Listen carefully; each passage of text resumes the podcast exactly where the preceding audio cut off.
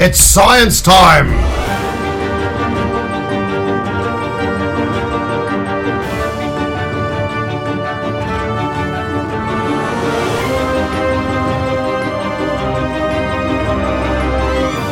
Sinapsando Comunicação Científica. Yeah, Mr. White! Yes, science! Sejam todos muito bem-vindos ao Sinapsando. Eu sou André Bach, cientista, professor e divulgador científico. Bom, pessoal, embora eu tenha encerrado a primeira temporada do Sinapsando no décimo episódio, eu resolvi fazer algumas lives durante esse período de quarentena do coronavírus. Essas lives estão sendo feitas no meu Instagram, bac.andré, mas tem um problema: as lives do Instagram não ficam disponíveis depois de 24 horas. Então elas ficam apenas 24 horas disponíveis para que as pessoas possam assistir e ver aquelas informações que foram passadas. Por conta disso, eu resolvi pegar o áudio dessas lives e transformar num podcast. Então, esses episódios que vocês vão ouvir a partir de agora, que eu estou colocando aqui como sinapsando quarentena, esses são os episódios estão sendo gravados nessa fase. A maior parte deles provavelmente vai se referir ao coronavírus e informações importantes a respeito dele, mas também outras lives que eu fizer e que de repente tem algum conteúdo interessante, eu vou passar a colocar também aqui disponível na forma de podcast. Por esse motivo, eu peço que vocês tenham a compreensão de que o áudio não vai ficar muito bom, porque é algo improvisado, é algo que eu estou extraindo diretamente do, da minha gravação da live. Da mesma forma, a edição vai ser um pouco mais simples, então isso está sendo feito a caráter mais emergencial e por isso de uma forma mais simplificada.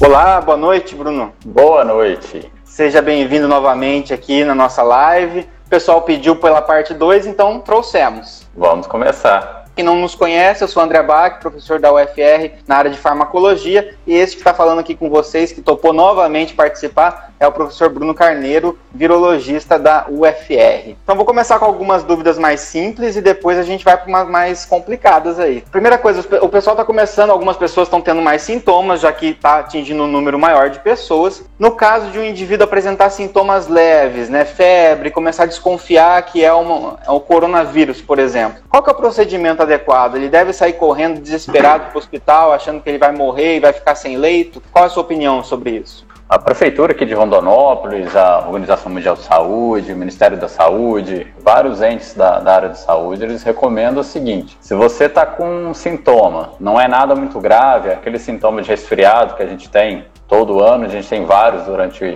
uhum. o ano, é, fique em casa. Faz o seu auto-isolamento e fique em casa. Você só deve procurar a unidade de saúde, hospital, é quando você começar a apresentar algum sintoma mais grave. Então, é, falta de ar, diarreia muito grave também pode acontecer, mas principalmente se você está com uma falta de ar muito grave, já é a hora de você buscar o hospital ou a unidade de saúde. E o que eles caracterizam daquela falta de ar é não é aquela falta de ar que você não dá conta de respirar. Eles falam, por exemplo, você vai tomar um banho e você começa a ficar muito cansado só de tomar banho. Uhum. Então, isso já é, por exemplo, sugestivo que você já está tendo comprometimento no, no seu pulmão. Quando você perceber, foi da cama até a cozinha, estou sentindo falta de ar, isso já, já começa a preocupar. Mas se você não está com esse tipo de sintomas, você está só com aquele sintoma de resfriado, e só relembrando quais são os sintomas do corona, da, da Covid-19, que é a febre alta, acima de 38 graus, a tosse, é, principalmente tosse seca e dor de garganta. Alguns pacientes vão manifestar coriza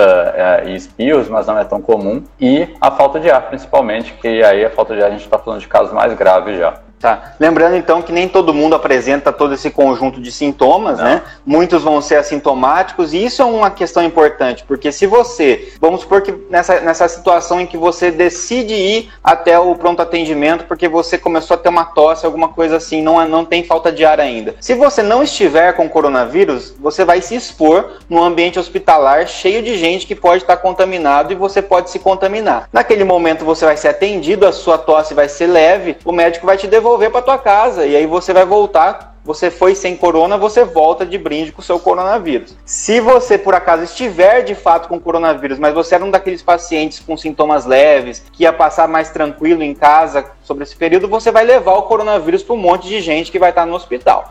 Então, essa recomendação né, que está sendo feita é para que você realmente aguarde os sintomas que realmente vão, vão ser necessários de você ser atendido, né? É, e muito importante, se você estiver sintomático e realmente necessitar procurar a unidade de saúde, se você conseguir fazer isso de forma espontânea ainda, é utilizar a máscara. Uhum. Porque aí nesse caso é recomendado a utilização de máscara, porque você vai evitar a disseminação da doença para as outras pessoas que estiverem lá na unidade de saúde que você for visitar. E se for um caso mais grave, ligar para 192, os bombeiros. Ah, pelo menos aqui em Rondonópolis, que eu sei, eles já estão treinados para fazer essa remoção de pessoal suspeito. Uhum. Então, se você conseguir ir, colocar material de proteção, a máscara principalmente, e se for um caso muito grave, ligar para 192, que eles estão preparados também. Perfeito. Então, essa é a primeira recomendação é importante. Sobre outra, outras questões, né? Ah, algumas pessoas têm falado sobre higienização de ambientes, né? Então, cada hora aparece uma coisa nova na internet tem que ser o produto tal, produto X, produto Y, tem que limpar a casa inteira, tem que limpar o vidro, tem que limpar o chão. O que, que tem que ser feito, é, que é necessário mesmo, né? Quais são os cuidados e que tipo de produto pode ser utilizado? Ah, é, o produto não tem nenhum produto especial, qualquer produto de limpeza, qualquer tipo de detergente uhum. ah, já é suficiente, então não precisa nenhum produto especializado para fazer higienização. E não precisa fazer higienização da casa cada vez que você chegar em casa. O ideal é, se possível, deixar um espaço separado no hall de entrada da casa, do apartamento, no qual uhum. você pode tirar, por exemplo, o tênis, você pode deixar chave, carteira, celular, essas coisas nesse hall de entrada. É, e aí entra na casa, primeira coisa que tem que fazer é lavar as mãos. Então já uhum. pensar sempre ficar isso em mente, uma rota, sempre que você chegar, gravar, né? A rota mais fácil para você conseguir lavar as mãos. E muito cuidado com a higienização de celular e chaves, por exemplo, que isso pode ser uma fonte de infecção, porque uhum. você sai na rua, você acaba entrando em contato com outras pessoas e gente, todo mundo sabe que a gente não consegue evitar de não pegar o celular. Né? Então a gente está olhando uhum. o celular sempre de, de minuto em minuto praticamente e aí pode acabar contaminando o celular e você pode acabar levando essa contaminação para dentro de casa. Então, se possível tá. também, além depois de higienizar as mãos, fazer a higienização de celular e chave é, é bem importante também. Mas em relação a, a, produto especial, qualquer desses produtos tradicionais que a gente já usa para fazer limpeza de casa, acho que já é suficiente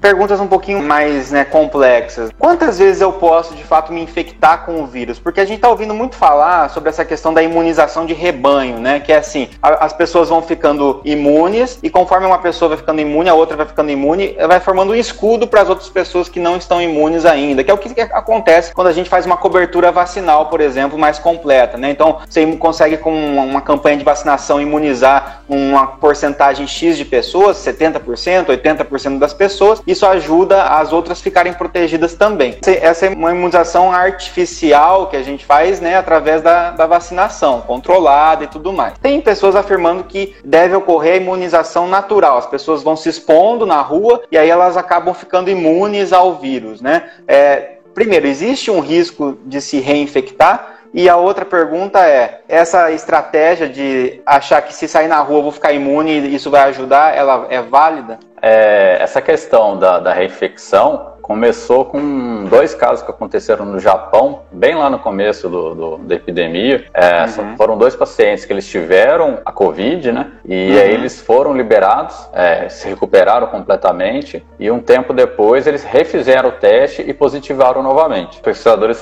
começaram a, hipotetizar, a hipotetizar que poderia haver assim a reinfecção e que a infecção uhum. primária ela não geraria uma proteção. Foram dois casos isolados desses do Japão, aparentemente teve mais um ou dois na, na China também. Não se sabe muito bem, não tem muitos dados concretos. É, Acredita-se que esses casos isolados, da, tanto do Japão quanto da China, tenha sido principalmente uma questão de erro diagnóstico mesmo, uhum. ah, uma falha no, na técnica utilizada. É, e só ressaltar aqui que em todas as epidemias, as empresas elas tentam fazer de forma mais rápida possível é, esses testes diagnósticos e liberar no mercado para testar o maior número de pessoas o mais rápido possível. E uhum. algumas vezes esses testes eles não têm uma sensibilidade, uma especificidade muito alta. Então, uhum. casos de tanto falso negativo quanto falso positivo é, pode acabar acontecendo também. Acredita-se uhum. que nesse caso dos pacientes no Japão foi essa questão do, do falso positivo. Paralelamente, tem um trabalho que foi feito há 10, foi divulgado há 10 dias, 12 dias atrás, é, no qual eles fizeram a experimentação com macaco. Então eles infectaram o macaco uhum. com SARS-CoV-2. Os macacos eles apresentaram sintomas, foram quatro macacos que eles infectaram. Todos os quatro macacos eles apresentaram sintomas e depois uhum. de acho que sete dias após o desaparecimento dos sintomas, eles tentaram desafiar novamente os dois macacos desses com o vírus novamente. Uhum. E o, os macacos eles foram refratários à infecção, então eles não desenvolveram a doença novamente. Então, pelo certo. menos os dados que a gente tem atualmente é, de macaco demonstram que existe sim uma imunização protetiva após a, a infecção. Mas o que se vê, é, essa é a parte boa, a, a parte ruim é que o que se vê para outros coronavírus, como eu, a gente falou lá na live anterior, ah, que a gente tem vários outros coronavírus que circulam entre a população, a imunidade ela não é tão duradoura. Então, uhum. para esses vírus sazonais, a gente fala alguma coisa de 3 a 6 meses no máximo. Então, uhum. se eu me reinfectar nessa janela ah, de 1 a 3 meses, eu vou estar protegido. Mas se eu me reinfectar após isso, talvez pode não haver proteção. Mas Sim. isso são dados do, dos outros coronavírus. A gente não tem em relação ao COVID-2 ainda. Igual acontece com a, com a gripe, né? Que a gente tem que se vacinar sempre, porque uma vacina só não gera imunidade sempre, é, né? Na verdade, quando a gente fala do, da gripe, do influenza, a gente fala muito da mutação do vírus. A mutação uhum. que o vírus sofre ao longo do ano é, faz com que a vacina do ano anterior ela seja insuficiente. Uhum. É, no caso do coronavírus, ele tem uma particularidade que é a, aquela proteína S, a proteína do, dos spikes que eles chamam, ela tem uma característica que ela tem muito carboidrato nela. Uhum. E como na imunologia a gente sabe que sempre que a gente está falando de lipídio, carboidrato, a resposta imunológica não é muito eficiente do ponto de vista de formação de memória. Então, nesse caso específico, não é porque o vírus ele está mudando. Na verdade, é uhum. é porque a própria característica do vírus, a composição do vírus, ele não gera uma memória muito longa. O grande desafio dos pesquisadores vai ser entender, achar uma região diferente dessa que naturalmente a gente utiliza para gerar resposta imunológica. Entendi. É importante isso porque então, mesmo que saia uma notícia, né, e já se sabe que esse vírus ele é mais estável que que o da gripe, por exemplo, né? Mesmo uhum. sendo mais estável, não significa então que gera uma memória maior só por causa disso. Existem outros fatores que Sim. influenciam nessa memória, né? Então, com relação a, a, isso, realmente, então a chance, existe uma boa chance de que as pessoas que estejam infect, sejam infectadas uma vez não se reinfectem tão cedo assim, né? Sim. Mas isso não significa necessariamente que uma estratégia de, de imunização inteligente seja todo mundo sair se expondo ao vírus, porque é justamente isso que vai sobrecarregar o sistema de saúde, né? Um país que tentou fazer isso foi a Inglaterra, no começo da infecção, uhum. eles estavam com essa proposta. E saiu um trabalho agora do Imperial College of London, uh, que fala bastante a respeito disso, que fez com que os governantes lá da, da Inglaterra eles mudassem de ideia a respeito disso. Acho que a gente vai falar mais, mais para frente dessa é. questão dos isolamentos. É, esse trabalho ele foi bem enfático para mostrar que essa questão da imunização natural não, não funcionaria. Tá. Eu acho que eu, eu vou até pegar, eu já tenho o, o gráfico aqui desse trabalho. Eu queria mostrar para o pessoal, quem não teve a oportunidade de entrar em contato, porque esse trabalho foi um, é um cálculo né, que foi feito, é um modelo matemático Isso. que mostra Isso. o que, que, pode acontecer, quais são os desfechos que podem acontecer caso a gente tome determinadas estratégias. Desde não fazer nada, vamos supor que o governo fala, faz de conta que não tem vírus nenhum aqui e toca a vida normal, até você pegando estratégias é, aos poucos. Por exemplo, ah, vamos isolar só quem está doente, vamos ficar em quarentena só quem, quem, tá, quem entrou em contato, até você chegar na, na medida mais rígida, que é a que a gente está tentando fazer, que é manter o, até mesmo o distanciamento social. Para vocês terem uma ideia desse gráfico que saiu nesse estudo que o Bruno citou do Imperial College, esse gráfico existem várias curvas aqui coloridinhas e existe aqui uma linha vermelha aqui embaixo, bem baixinho, né? Essa linha vermelha aqui embaixo que quase parece que está no zero aqui, ela é a, nossa, é a capacidade do sistema de saúde de ter leitos para as pessoas. Então, olha só que mínima que ela é, né? E aqui estão as curvas, o que, que vai acontecer conforme os casos vão aumentando, dependendo do que acontece. Por exemplo, se eu não fizer nada, isso é a quantidade de gente que vai precisar de hospital isso aqui é a quantidade de leito disponível para esses indivíduos. Né? Olha a distância. Se a gente só isolar os casos, se a gente isolar os casos e fizer quarentena de quem está próximo, se a gente fechar universidades e escolas, e se a gente isolar os casos, fazer quarentena, fechar as escolas e fizer distanciamento social, né, é o isolamento social que a gente está fazendo, a gente pode cair, achatar a curva, que é o que tem sido falado, que é para esse caso azul aqui. Notem que mesmo assim a gente vai ter uma distância que entre, uh, vai sobrecarregar o sistema, mas um pouco menos, né? Então, gente, isso aqui é exponencial. Sabe o que está gerando confusão? Que as pessoas falam, mas são poucos casos. Tomem cuidado com essa abordagem, porque está no começo, está começando a subir essa curva. Por isso que parece que a gente está com poucos casos, que a situação está tranquila, que não precisa ter, ter, tanto medo assim. Só que se a gente não tomar cuidado, daqui um mês, né, lá em abril, a gente vai estar tá aqui, né? E aqui que acontece o desastre. Se a gente não fizer nada, essa porcentagem aqui de pessoas que vão precisar de internação etc., e que podem ir a óbito, ela passa da casa dos milhões. E se a gente reduzir, a gente cai para a casa dos milhares, o que não é pouco, mas pelo menos é Uh, o que a gente consegue fazer. Por isso, as medidas de isolamento social é uma questão exponencial, não é regra de três que a gente faz do que a gente tem agora porque a gente vai ter daqui um mês. É exponencial, isso é muito grande, né? Então, esse estudo que o Bruno citou, eu tenho, depois eu posso mandar para vocês, me cobrem no, no direct que eu envio para vocês, tanto o estudo quanto a nota técnica da USP sobre esse estudo, vocês podem ter uma ideia. Por isso que não é terrorismo, não é exagero. Isso é um cálculo matemático e é o que a gente tem de mais concreto até agora e que está direcionando a política de vários países, né, Bruno? Esse estudo é um estudo extremamente completo são números assim muito significativos. Eu coloquei até, peguei uma, estratifiquei algumas coisas que eu peguei, consegui pegar aqui antes. É, no cenário, ele, ele, projeta vários cenários, né, que são situações diferentes. Ah, uhum. O primeiro cenário que seria sem, sem, qualquer, sem qualquer medida. Então, como você falou, fingir que nada está acontecendo. Uhum. Então, considerando que a população do Brasil estimada são 212 milhões de pessoas, se a gente se mantiver assim, nós vamos ter um número final de 1 milhão 152 mil mortes, indivíduos necessitando hospitalização, mais de 6 milhões, e indivíduos necessitando de UTI, mais de 1 milhão e 500 indivíduos. É, e esse número é, significa que, basicamente, para cada indivíduo que necessitar de uma UTI, vão ter 25 outros precisando também. E lembrando que isso aí são as pessoas por Covid, né, Bruno? Mas por se você COVID, pensar que isso, isso que isso está tá sobrecarregando o sistema e vai ter um monte de gente precisando de UTI por todos os outros motivos que as pessoas precisam de UTI ou precisam de um hospital, você tem um número de mortes indiretas que vão sendo registradas. Essa pessoa morreu de pneumonia, essa pessoa morreu de infarto, essa pessoa morreu de falência renal, essa pessoa morreu de câncer. Todas essas mortes vão ser computadas pelas suas próprias causas, mas elas derivaram da falta de assistência médica pelo sobrecar pela sobrecarga gerada pelo Covid. Então isso é um impacto enorme e é óbvio que isso, esse monte de, de impacto ele vai, traz impactos também para a economia, além de tudo. Então, quando a gente fica pensando só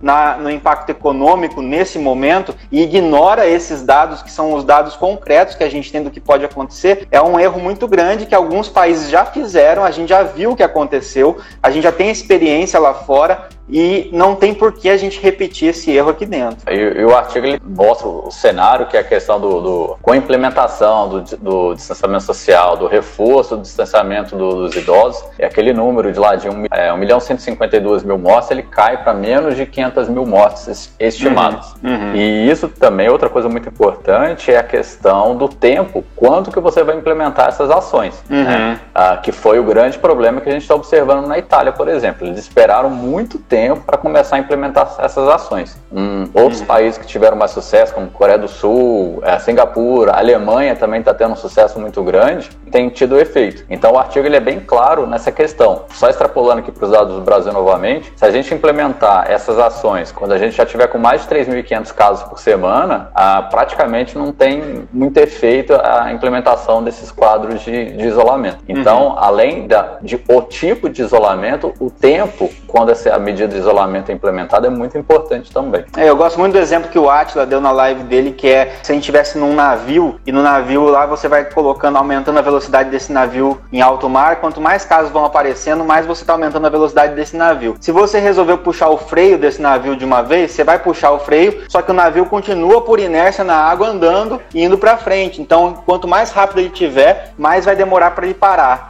Né? E é o que aconteceu com a Itália, que os casos vão subindo, subindo, subindo, e a gente não consegue nem ver a hora que, onde vai parar. É isso Exatamente. que a gente não pode deixar acontecer com a gente. Infelizmente, o, o governo federal tá não tá Na levando muito a né? sério, né? tá na contramão disso. É, só um último dado, é, dos 20 países com o maior número de infecções, o Brasil é o único dos 20 que não está por parte do, do governo federal do, daquele país, não está implementando medidas de, de, isolamento social. Então, uhum. assim, o Brasil está na contramão em relação aos 20 países mais é, com maior número de casos no mundo. Isso é um, um grande absurdo, né? Está entrando uma dissintonia entre os governos estaduais, o federal, por conta disso, né? Até o Ministério da Saúde também. Então, para mostrar que realmente tá, esse posicionamento do governo federal em querer é, ir na contramão disso não faz sentido. Bom, mudando um pouquinho de assunto, depois a gente pode voltar a falar um pouquinho sobre isso, né? Eu sei que os dados são meio assustadores, né? Mas isso é para mostrar que a gente tem que ficar realmente em cima disso e ficar em casa. E lutar para que a gente fique em casa e por medidas que, ah, vai trazer impacto na economia, então por medidas que ajudem, pelo menos, a gente a manter um pouco dessa,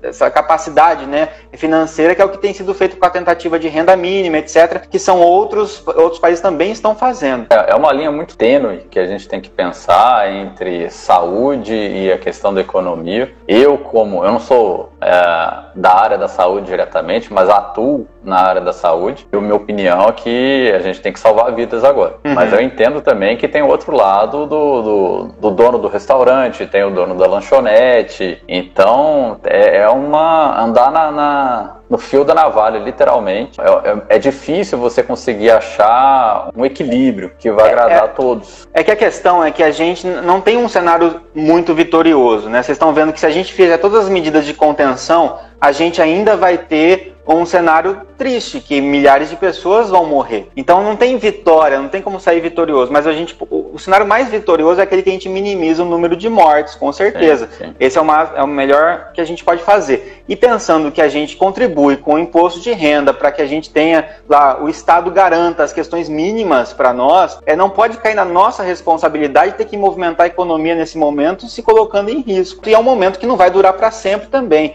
Isso que a gente tem que ter em mente, a gente precisa segurar segurar as pontas nesse momento, né? Ah, algumas pessoas é, comentaram sobre outros assuntos agora mudando, é, mães, por exemplo, preocupadas, pessoas estão, né, é, grávidas, pessoas que vão ter filho, pessoas que vão amamentar, que estão amamentando, perguntaram se o vírus ele passa por aleitamento materno ou se ele passa na gestação, se existe uma transmissão vertical desse vírus e se pode amamentar, no caso, né? Novamente, é um vírus muito novo, então uhum. não se tem muitos dados a respeito disso. Os dados que a gente está começando a receber agora são dados da, da epidemia que teve lá na China. Dois dados são que, primeiro, o vírus ele não foi identificado no leite de mães que estavam amamentando. Então, aparentemente, é, até o momento, é, o vírus ele não é transmitido pelo leite, então ele não passa pelo leite para o bebê e também ele não passa a barreira placentária, é, a barreira placentária. Então, não foi identificado o vírus na, no líquido amniótico, por exemplo, e nem no uhum. neonato, no bebê que acabou de nascer. Mas certo. isso são dados de agora, de 27 de março de 2020. Esse cenário uhum. ele pode mudar radicalmente a partir de amanhã. Mas uhum. a recomendação é para amamentação, a amamentar, eles, o CDC principalmente ele fala em relação a isso, que amamentar, deixar de amamentar ia ser muito mais prejudicial do que possivelmente infectar o bebê. Uhum. Então, a, o CDC ele recomenda é, manter a amamentação, é, mesmo se a mãe ela tiver sintomática. É, nesse caso, a mãe ela tem que tomar as devidas precauções, é, colocar nesse caso utilização de máscara para a mãe, fazer a higienização, tudo antes, durante e depois da amamentação. É, mas é, é recomendado manter a amamentação durante esse período. E sobre a questão do, da cloroquina, eu queria fazer um comentário rapidinho sobre isso também. Uh, saiu hoje no Ministério da Saúde, eu acho, uma nota dizendo que estariam começando a autorizar né, o uso de cloroquina em algumas situações. E isso está gerando algumas perguntas também. As pessoas têm perguntado sempre para mim assim, se, uh, ué, mas a cloroquina tem estudo dizendo que funciona, tem estudo dizendo que não funciona, o governo está dizendo para usar, tem gente falando que não é para usar, né? Então o que eu queria deixar claro aqui, pessoal, é que essa, esse posicionamento do Ministério da Saúde em autorizar o uso da cloroquina para pacientes mais graves, por exemplo, ele é um pouco perigoso no sentido de, de gerar dados, por exemplo. Então, o que está acontecendo? As pessoas estão ficando com o vírus e elas estão sendo tratadas com cloroquina. Só que no protocolo que está sendo usado não é um protocolo que se faz um protocolo experimental no qual você tem um grupo controle que está recebendo um placebo, por exemplo, né? E você não está é, fazendo o tratamento cego que a gente fala que é assim. Eu não, eu sou, vamos supor que eu sou o pesquisador e eu dou é, para um grupo, vamos pegar 40 pessoas, 40 indivíduos com coronavírus num estado um pouquinho mais avançado, e eu quero dar cloroquina e testar se funciona. Qual que é o método ideal para fazer isso? Eu separo essas pessoas em dois grupos. 20 pessoas vão receber cloroquina de verdade, 20 pessoas vão ser tratadas com tratamento convencional e vão receber um placebo de cloroquina, que não é cloroquina de verdade. E eu comparo nesses dois grupos quem melhora, o quanto que melhora. E o único estudo que fez isso até agora comparou os dois grupos e viu que quem recebeu cloroquina cloroquina de 20 pessoas, sei lá quanto que era a quantidade, 13 pessoas melhoraram, e do outro grupo de 20 pessoas, 14 pessoas melhoraram. Quer dizer, quem não recebeu cloroquina melhorou na mesma proporção de quem, quem recebeu cloroquina. Então ainda não justifica o uso da cloroquina. Está se fazendo muito é, barulho em relação a isso e os cuidados que a gente tem que ter é se o, o, alguém vai lá e dá cloroquina para um paciente que está mal e ele melhora, você não pode afirmar que ele melhorou por causa da cloroquina. Tem muita gente que melhora da doença porque melhorou, simplesmente passou os sintomas. Tá? Então não tem como você afirmar isso, só que as pessoas vão acreditar que melhorou. Então tem que tomar cuidado com esse, com esse, com esse pensamento de assim, dá porque é o que tem, se melhorar, foi a cloroquina que tratou. Se não melhorar, a gente fez o que, o que podia fazer. Só que aí a gente não consegue gerar os dados se realmente a cloroquina funciona e a gente sabe que ela tem efeitos colaterais importantes. Então isso é uma briga muito grande que a gente está precisando de mais estudos. O único estudo sério que foi feito até agora em relação a isso não mostrou o benefício da cloroquina ainda. Porque, além de tudo, a gente pode sair por aí se expondo porque existe a cloroquina. Não. Tá? A cloroquina não garante que você vai ser tratado e que vai tratar as pessoas e, e vai resolver o problema. Tá mais um ponto a se considerar com isolamento, né? Que ainda é a única coisa que os, os, estudos mostram que é o que funciona. Só um comentário em relação a isso. A, a, a história é, mostra que na, no surto de 2003 de SARS foram utilizadas cinco, seis drogas diferentes para tratamento desse, de vários pacientes de SARS e Todos os médicos acreditaram que aquelas drogas funcionavam maravilhosamente bem e chegar, inclusive administravam para os pacientes. Só que depois do surto, quando começaram a, propriamente os estudos a serem feitos, estudos in vitro, estudos em animal, foram ver que aquelas drogas não tinham efeito nenhum. Durante o surto foram utilizadas 5, 6 drogas diferentes, mas depois, quando tiveram tempo efetivo para testar aquelas drogas, elas viram que não tinha efeito nenhum. E é. eu acredito é o que a gente vai observar agora para a cloroquina também. Exatamente, isso é muito complicado. Quando a gente coloca esse mesma, é, essa mesma observação num ambiente controlado é, cientificamente, no qual é, a gente tem todos os protocolos seguindo certinho, a gente não observa mais esse efeito, porque a gente é muito facilmente influenciado. A minha vontade é que uma pessoa melhore, eu dou para a pessoa um remédio. Essa pessoa melhora, eu acredito que quem melhorou essa pessoa foi o remédio, mas nem sempre foi o remédio, pode ter sido o sistema imunológico dela, pode ter sido a resposta dela mesma que, que melhorou tá? Então a gente tem que tomar cuidado, principalmente porque o estudo na qual todo mundo está se baseando é um estudo que foi muito mal conduzido, muito mal feito. Seis pessoas melhoraram com a cloroquina nesse estudo, mas seis pessoas pioraram com a cloroquina nesse estudo. Uma morreu, inclusive, e essas que pioraram foram removidas do estudo. Então quem começou a piorar foi removido, quem morreu foi removido, porque, porque falou que ela não estava tomando medicamento. Mas lógico que não vai tomar medicamento se a pessoa morreu, né? Não dá para continuar o tratamento. E agora saiu alguns observações que esse estudo teve dados alterados, inclusive na tabela, e as, as, pessoas se basearam muito nisso na hora de divulgar a cloroquina. Muito cuidado ao observar as questões da cloroquina. Não quer, quer dizer que não funciona? Não também, tá? Só está dizendo que, por enquanto, não foi demonstrado que ela tem essa eficácia, tá? No, volto a falar que eficácia in vitro, que é uma coisa importante de se demonstrar, não necessariamente reflete eficácia em vivo, porque quando esse medicamento chega de verdade num organismo vivo, pode ser que o comportamento dele seja totalmente diferente do que quando está numa, numa placa de vidro, numa cultura de célula ou qualquer outra coisa que se faça. Só um comentário em relação desse do, do in vitro até chegar na distribuição efetiva do, remédio, liberação. Eles estimam que é para cada uma droga que é disponibilizada para tratamento, cerca de mil foram identificadas lá no, no in vitro. Né? Sim. Então você tinha mil drogas que funcionavam maravilhosamente in vitro e somente uma dessas drogas elas vão ser efetivamente é, ser liberadas para utilização em humanos. Uhum. Então, estudo in vitro é, é, assim, é só a pontinha da pontinha do iceberg, tem, tem muita coisa para fazer ainda até chegar nessa liberação dessa droga. É, e é uma função muito ingrata para a gente, né, para o Bruno, para mim, para todos nós, quando a gente divulga esses dados um pouco mais céticos, né, tanto em relação ao estudo da, do achatamento das curvas que a gente mostrou agora há pouco, quanto para a gente falar sobre a cloroquina, porque isso são informações que ninguém quer receber, né, uma informação que aquela droga que está todo mundo com esperança que funcione, é, não, não, não é bem assim, né, dá a impressão que está até indo contra, né, eu e o Bruno aqui estamos falando assim, pô, né, nada funciona, a gente quer que dê errado, né, e não é isso, a gente quer, mais do que nunca a gente quer que funcione, mas justamente por causa desse, desse grande anseio de que funcione, a gente tem que tomar muito cuidado com tudo que atende imediatamente a nossa expectativa. É tudo que ah, eu queria muito uma droga que funcionasse, pronto, ela apareceu. Sabe quando é bom demais para ser verdade? Quando a esmola é muito grande, até o santo desconfia, né? Esse, uhum. esse ditado ele, ele se aplica muito quando a gente pensa na ciência. Tem, só para não ser só da notícia negativa, né? uh, tem um antiviral, tô até procurando o nome dele aqui. Uh, não vou achar, mas na próxima live que a gente fizer, uhum. eu trago esse estudo. É, que eles estão com efeitos bastante promissores. É, uhum. um antiviral que ele já era utilizado para tratamento, se não me engano, do HIV. É, uhum. Tem demonstrado efeitos bastante promissores. Estão sendo feitos testes, principalmente nos Estados Unidos, estão sendo testes clínicos para ver se é, essa droga ela pode ser utilizada curto, médio é, prazo. E uhum. só que a, só que ninguém está falando dela porque ela é uma droga relativamente cara, né?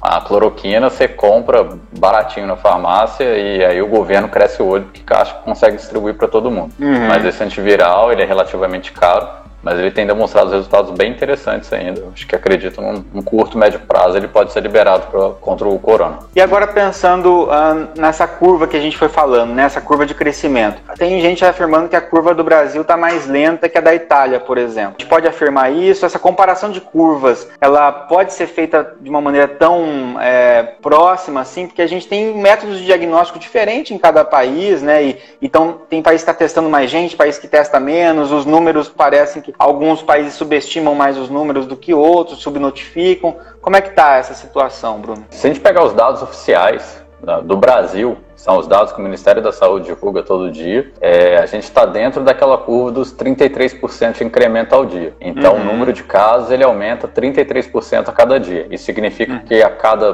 três dias, mais ou menos, a gente dobra o número de casos. Uhum. É, e essa curva, esse, esse padrão dos 33%, é o que a gente vinha observando na Itália e o que está sendo agora o grande vilão, vilão não, o grande centro de, do vírus são, é Espanha e os Estados uhum. Unidos. Uhum. E a gente está no mesmo rumo do que os dois países. Então a nossa curva não está tá menor, a gente continua mantendo ali perto do, do padrão dos 33% ao dia. A nossa curva, inclusive, está quase sobreposta com a curva da Espanha. Se a gente olhar uhum. os dados de incremento diário, está praticamente sobreposta com a da Espanha. Sendo negativo agora, é, acho que as uhum. duas, três próximas semanas elas vão ser críticas para a gente ver como que essa doença ela vai, vai se espalhar aqui no Brasil. Mas uhum. acredito que vão ser duas, três semanas bem, bem complicadas. Teve algumas perguntas aqui no chat que acabaram passando, que eu, eu não tenho dificuldade para acompanhar em tempo real. O Bruno também vê que vai subindo as perguntas aqui, a gente está falando, né? E fica difícil da gente conseguir responder, né?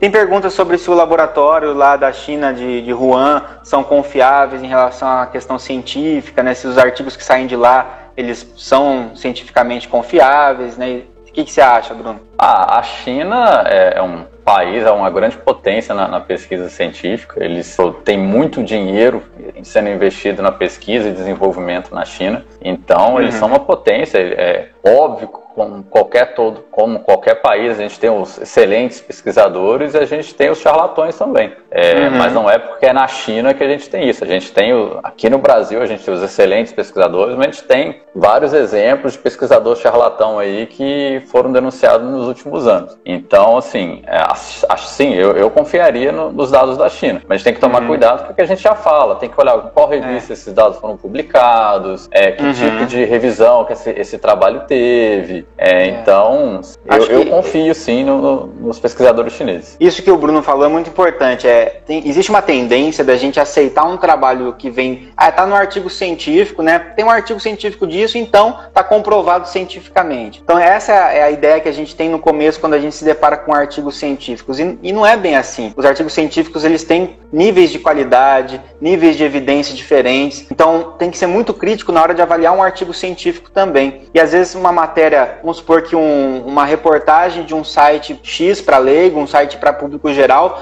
se depara com um artigo falando que a cloroquina funcionou, né? Que é o exemplo que tá, a gente estava dando. Esse site vai traduzir para uma linguagem mais leiga e comunicar isso para a população. E isso pode ser muito irresponsável, pode gerar muito barulho, por quê? Porque não foi interpretado corretamente. Nem todos os jornalistas é, vão ter o conhecimento técnico suficiente é, para poder interpretar com, forma crítica esses dados, né? Por isso que a gente tem especialidades aí dentro da, da área do jornalismo, tem repórteres mais especializados em comunicar parte científica, outros mais da área de esporte esporte, outro de cada área. Então, porque existe uma necessidade de se comunicar isso com, com cuidado, com responsabilidade e avaliar criteriosamente esses estudos. Tem muito estudo mal feito, tem muito mais estudo mal feito até por aí do que os bem feitos mesmo. Então a gente tem que sempre é, checar bem as fontes, ver se realmente esse, essas informações elas estão procedendo, se elas estão vindo do Ministério da Saúde, se elas estão vindo da Organização Mundial da Saúde, se elas estão passa um filtro nisso, né? Não pega qualquer informação de qualquer site que foi, foi solto isso e nem mesmo de especialistas, né? Que nem eu tô aqui enquanto farmacologista, o Bruno tá aqui enquanto virologista, mas eu posso falar uma besteira, posso errar aqui, Bruno também. Então também desconfiem do que as pessoas falam, porque isso é um nível, o que eu sei, o que o Bruno sabe, é um nível baixo de evidência comparado com um artigo científico muito bem executado, um estudo clínico randomizado, duplo cego. Isso é mais fácil de atestar é, o, o, quão importante é aquele dado, o quão real é aquele dado. Só enfatizar que muitas vezes esses artigos eles não são feitos é, de má fé, né? Então isso, ele isso. não faz aquilo querendo prejudicar, ganhar fama. Muitas vezes na, na, na urgência a gente está numa pandemia agora, né? E como é um vírus extremamente novo, então a gente quer mostrar esses dados novos para a comunidade científica o mais rápido possível. Só que na ciência a gente sabe que não, muitas vezes a gente não pode correr porque Exato. tem que ter repetição, tem que ter replicata, tem que ter uma série de, de critérios. É, então, muitas vezes, não, não na maldade, mas é, é na pressa, na intenção de publicar isso rápido para mostrar para o restante da população que muitos erros acabam acontecendo. É, e essa questão da cloroquina, assim, acho que dá um, um, exemplo bom. Por exemplo, a pessoa conseguiu uns dados preliminares da cloroquina que mostraram é, uma, uma, um benefício. E ela comunica isso através de um artigo científico, porque geralmente é a forma com que os cientistas comunicam para outros cientistas cientistas. Né? O artigo científico ele é muito isso, né? a comunidade acadêmica se comunicando entre si. E aí é para outros cientistas se basearem nisso e fazer outro, outros estudos mais aprofundados. O problema é quando no meio desse processo é, a mídia pega essa informação e solta numa reportagem sensacionalista, falando, trocando as palavras, falando que há ah, uma, talvez um tratamento em potencial se foram feitos mais testes, a mídia solta como achamos a cura do vírus, né? Então a gente tem que tomar um pouco de cuidado com essa é, transmissão dos dados. É por isso que eu estou aqui com o Bruno hoje, para a gente poder fazer um pouco de comunicação de ciência para vocês, tentando ser responsável também, né? É, e não é, deixando essas informações muito soltas para que cada pessoa tem que julgar. Eu não sou capaz de julgar é, coisas de outras áreas, por exemplo. Se começarem a me falar coisas de política, se começarem a falar coisas de engenharia, é possível que eu acredite das informações que eu tiver recebendo. Vou fazer uma pergunta para descontrair aqui, Bruno, rapidamente, tá? É, o governo ele não fechou as casas lotéricas, né? É, segundo o nosso chefe de estado, ele falou que o vidro é blindado, não passa vírus ali. O que, que você acha sobre isso? É, realmente não vai passar, né? Acho que não, mas não pelo fato do vidro ser blindado. Mas, é mas se passa dinheiro, mas se passa dinheiro ali, é, passa o vírus também? Passa, passa. É, é tá uma bom. outra fonte de infecção, que é dinheiro. Muita gente não usa mais dinheiro agora, mas a maquininha de cartão é uma, uhum. uma fonte bem grande de, de, contaminação. Sim, e as questões, da, as questões dos cultos religiosos também, né? Foi algo que foi, foi mantido como serviço essencial, mas a gente precisa reforçar aqui que isso é uma aglomeração de pessoas. Ainda que tenha sido mantido esse tipo de serviço, a gente precisa que as pessoas tenham consciência de evitarem esse tipo de situação nesse momento, em virtude daquele estudo que a gente mostrou para vocês. O Supremo derrubou hoje, mas é só um exemplo lá na Coreia do Sul. A começou a disseminação da doença exatamente em um culto religioso. Então, uhum. lá na Coreia, eles têm aquele, são igrejas enormes, cabem mil, duas mil pessoas, e, uhum. aí eles começavam a abafar os casos que aconteciam lá dentro da igreja, e aí uhum. começou a disseminar, disseminar, e sorte que eles conseguiram implementar medidas de controle bem rápido e a, a doença não disseminou tanto na Coreia. Mas o, uhum. o, início do surto na Coreia foi exatamente num culto religioso. Certo. Bom, a gente está chegando perto do final do tempo de live que é permitido aqui pelo Instagram. Eu queria saber se você quer deixar mais algum recado nessa parte 2 e depois o pessoal pode deixar, deixem perguntas no, no meu direct, eu vou, eu vou é, juntando, de repente a gente faz uma parte 3, não tem problema, durante a quarentena a gente vai fazendo e tentando resolver as, as dúvidas que forem surgindo. Não, queria agradecer novamente para a gente poder falar um pouquinho. É, a gente teve uma semana para pensar nas besteiras que a gente vai falar hoje. É. Besteira não, gente, é, é sério. E como eu falei, a gente tem que prestar muita atenção. Essa questão do isolamento é extremamente importante, como nos dados que a gente trouxe do, do, trabalho científico lá do Imperial College. São duas, três semanas que a gente vai enfrentar dificuldades muito grandes. Se preparem.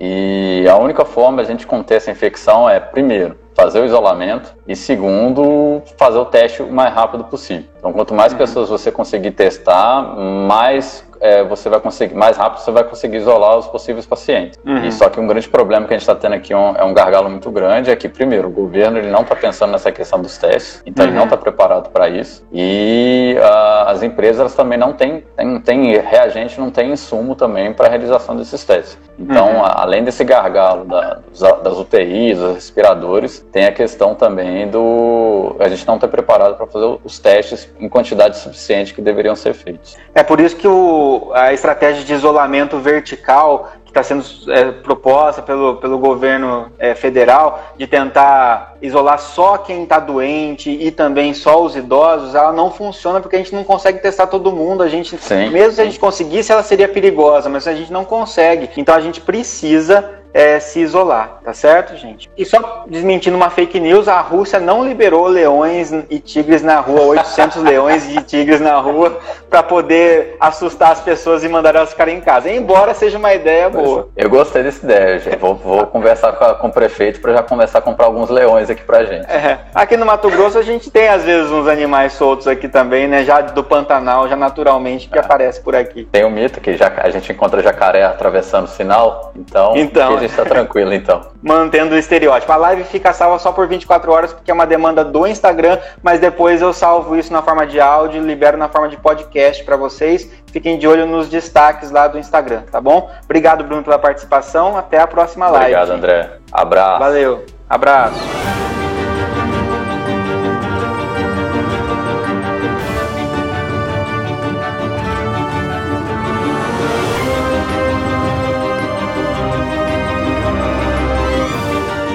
Sinapsando Comunicação Científica.